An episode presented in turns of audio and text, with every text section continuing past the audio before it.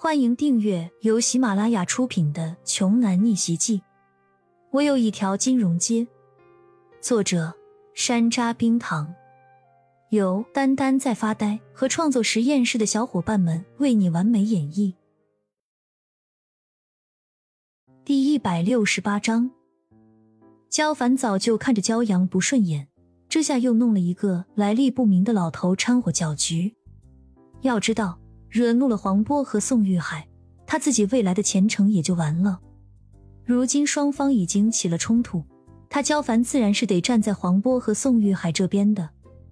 要不往后他在新县还怎么混呢？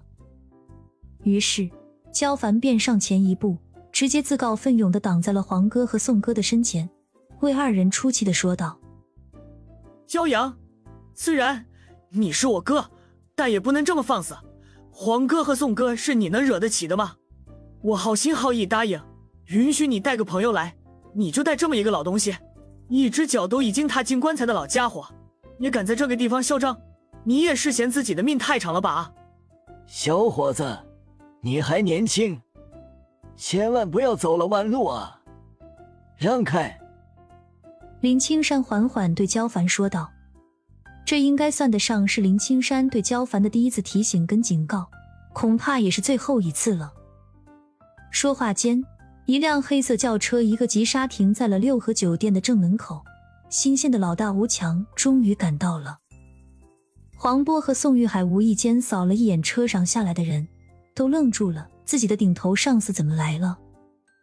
这个时候，只见吴强毕恭毕敬的走到林青山的面前说。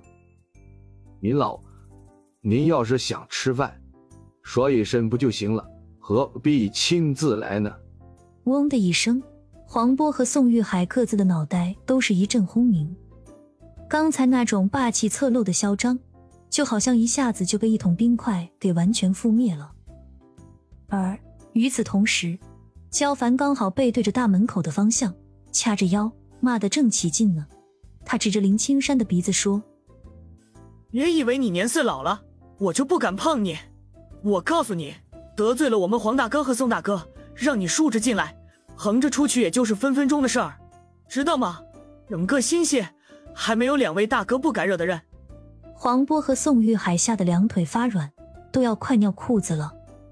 焦凡这个傻缺儿，可真是害人啊！黄波见焦凡还想继续骂林老，连忙上前一脚。一边将其踹倒在地，一边破口大骂道：“滚你母亲呢！谁让你在这里胡说八道的？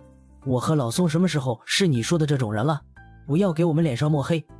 倒在地上的焦凡捂着自己吃疼的部位，顿时有些傻眼了，不明就里的问道：“黄哥，你踢错人了，你应该踢对面的这个糟老头子才对呀！你踢我干什么呀？”眼下。黄波和宋玉海都恨不得直接过去，狠狠的给焦凡两大嘴巴子。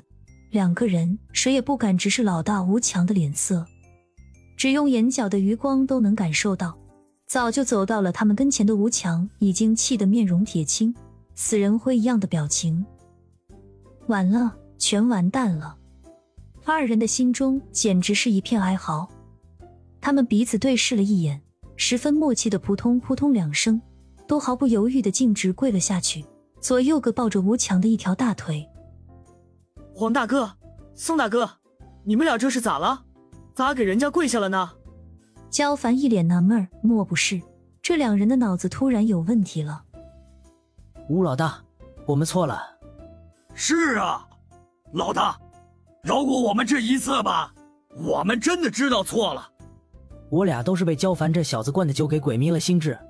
刚刚是脑袋糊涂了，求求老大，您放过我们吧！黄波和宋玉海装乖求饶，貌似痛心疾首一般，哭丧着脸说完，两人紧接着又砰砰砰的连着磕起头来，生怕对方一个不顺心就会像捏蚂蚁一样把自己给捏死了似的。